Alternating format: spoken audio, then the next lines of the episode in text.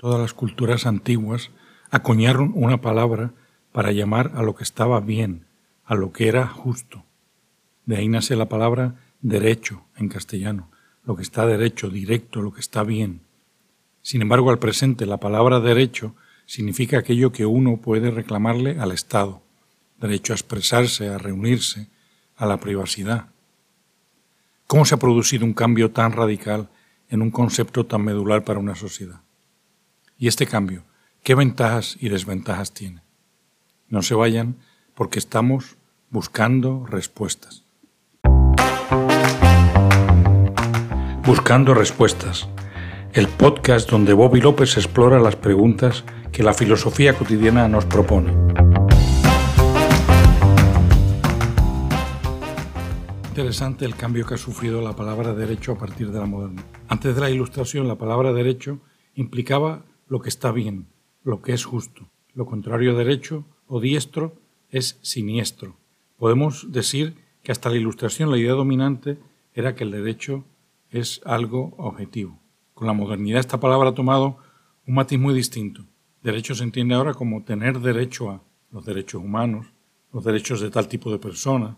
Es decir, ahora el derecho es subjetivo.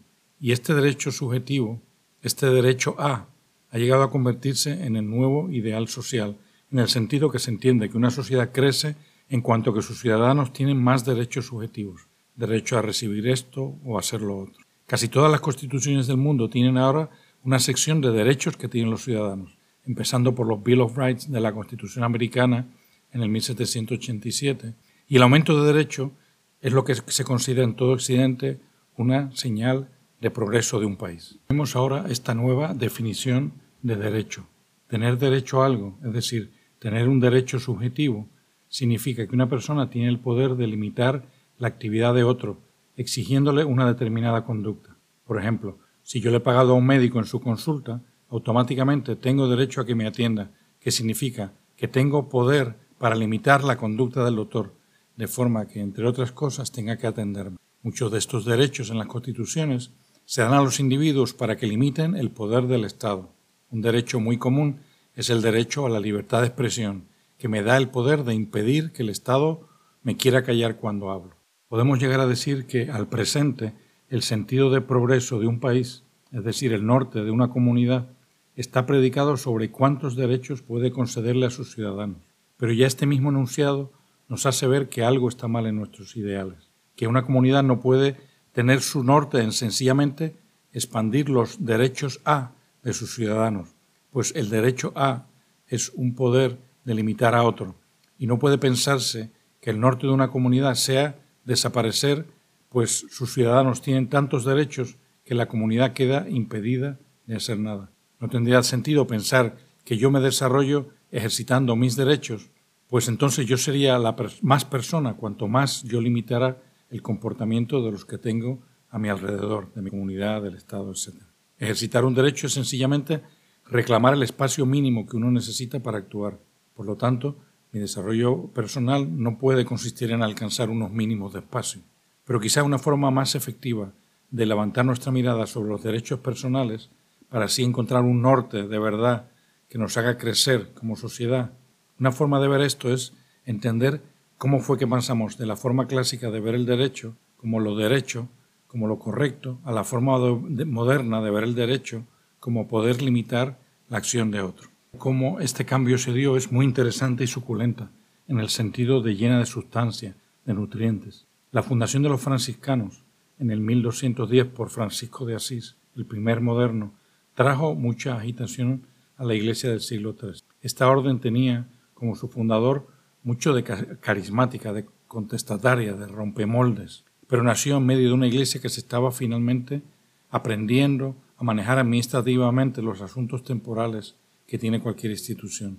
Es decir, nació este hombre carismático en medio de una iglesia que se estaba finalmente burocratizando. Los franciscanos nacieron con un carisma muy radical, de pobreza extrema, de no poseer nada, pero ya un siglo después de su nacimiento, en el siglo XIV, cuando ocurre nuestra historia, eran ya una fuerza intelectual en las universidades europeas recién fundadas en Bolonia, París y Oxford. Y trataron de hacer lo que podemos calificar hoy a la vuelta de los siglos de un error.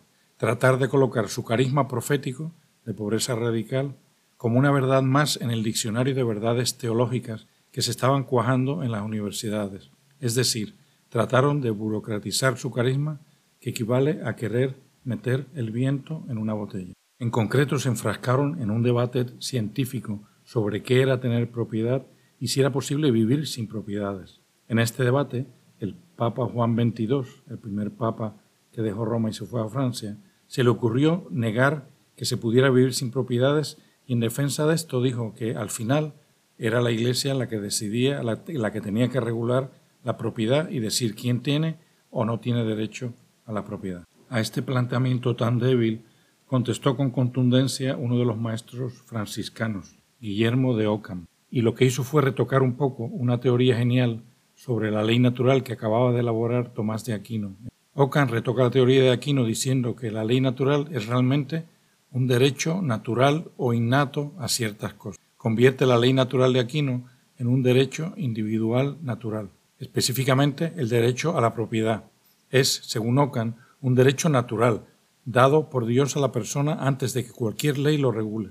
De esta forma le quita al Papa la pretensión de decidir sobre cuál es el uso, justo de la propiedad. El punto importante aquí, fuera de la controversia teológico-jurídica sobre la propiedad, es este giro que le dio a la teoría de derecho natural como orden natural de Aquino y la presentó como la existencia de un derecho natural, un derecho individual por nacimiento. Con la influencia que Ockham tuvo a través de su escuela de nominalismo en el pensamiento protestante, se solidificó en Europa la idea de que derecho no era tanto lo que es justo, sino una capacidad de los individuos para limitar el poder de los poderosos. La idea de derechos individuales aquí planteada suena cool, y esto explica por qué pegó tanto. Pero es ahora, siete siglos después, que tenemos que preguntarnos si podemos seguir planteándonos el progreso social como una acumulación de derechos individuales, y que cuanta más gentes o animales o plantas tengan derechos, mejor somos como sociedad. Una alternativa a este pensamiento individualista, y este es el core de, mi idea, es pensar que el auténtico progreso, más que aumentar los poderes individuales, está en hacernos crecer como ecosistema.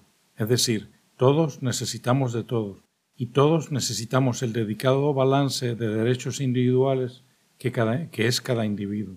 Si alguien crece demasiado en ser o en poder, puede lastimar este balance. Si sustituimos como norte de una sociedad no crecer en cantidad de derechos, sino crecer en el orden ecológico. Esto nos ayudará a vivir en un mundo más perdurable, pero sobre todo más armónico. En resumen, número uno, tradicionalmente, desde el Maat egipcio, la dique griega o el jus romano, la palabra derecho ha significado lo que no está torcido, lo correcto. Número dos, desde el comienzo de la modernidad, con el protestantismo, la palabra derecho ha cambiado para significar tener derecho a algo, es decir, el poder de obligar a otro, típicamente al Estado, a hacer algo por mí. Número 3. La historia de este giro en un concepto tan medular para cualquier sociedad es un poco penosa. Es una pelea teológica en el siglo XIV entre franciscanos y el papado, donde se cambió la recién descubierta ley natural por un derecho natural innato a la propiedad, antes que cualquier rey o papa lo estableciera por ley. Número 4. El triunfo de esta visión de derecho como derecho a tiene un downside muy grande, pues empobrece mucho a los ideales de una sociedad que se siente envuelta en una pelea sin fin por dar más derechos a más tipos de personas. Y aunque tener derechos no es malo, sí es pobre, es aspirar a muy poco. Y además es paralizante, pues cada vez podemos hacer o decir menos. Por lo tanto, mi propuesta en este episodio es que pensemos más en el ecosistema y menos en el poder de los individuos. El sustituir los derechos por el orden ecológico nos ayudará a vivir en un mundo mejor. Por escuchar Buscando Respuestas. Si quieren comunicarse conmigo, pueden escribir a este email bobby buscando guion en el medio respuestas.com.